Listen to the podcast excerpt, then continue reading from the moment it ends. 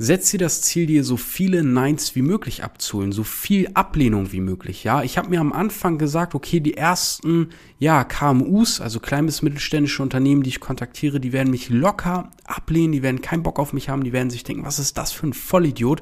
Und mit der Einstellung bin ich rangegangen und dadurch konnte mich nichts schocken. Dadurch hat es mich nicht aus der Bahn geworfen, wenn Leute gesagt haben, hey, was willst du denn oder was ist, was, hey, wer kommt denn da jetzt an? Ja, und ich habe tatsächlich damals ähm, mit den ersten 100 Kontaktaufnahmen auch ähm, einen der ersten Kunden abgeschlossen. Und das Ding ist, die meisten Leute, erstmal ganz herzlich willkommen hier zum äh, Drop Service Business Podcast.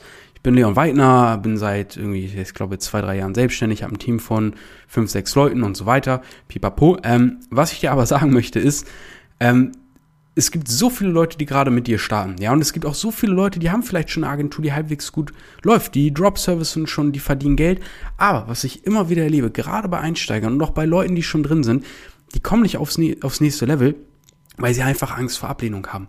Ja, weil sie Angst haben, ah, vielleicht ist es nicht gut genug, vielleicht bin ich nicht gut genug, vielleicht dies, vielleicht das. Wenn du dir aber sagst, du gehst davon sowieso aus, einfach abgelehnt zu werden, ja, und du holst dir einfach mal die ersten Ablehnungen, die ersten Neins ab, dann wird dich danach nichts mehr schocken, ja, weil du ja sowieso schon davon ausgehst.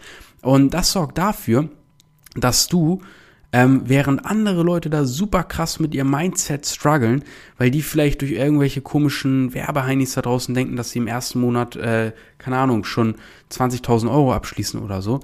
Die fallen doch sofort in, in, in ein komplettes mentales Tief, wenn es nicht so ist. Oder wenn die irgendwie mal auf Ablehnung stoßen oder wenn was halt nicht funktioniert wie geplant. Das, das, ist, das ist wirklich nicht gut, was da teilweise passiert.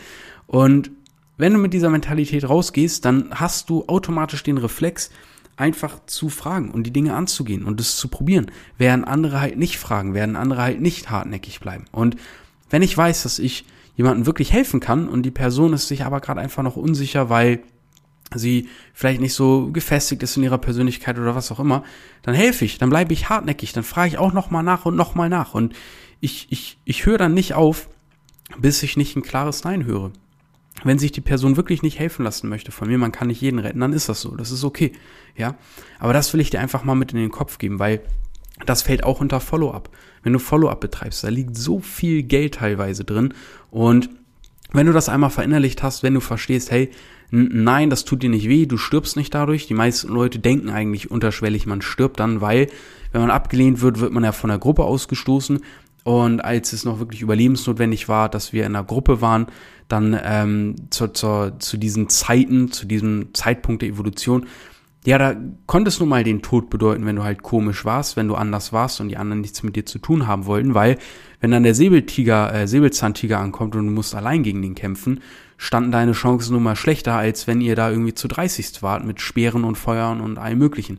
Aber die Welt sieht heute anders aus und es wird Zeit, dass du dich verabschiedest von diesen wirklich ähm, alten evolutionären Prozessen, die dich heute in einer völlig neuen Welt immer noch komplett einschränken und dir damit all die Möglichkeiten versperren, die diese Welt nun mal zu bieten hat, ja.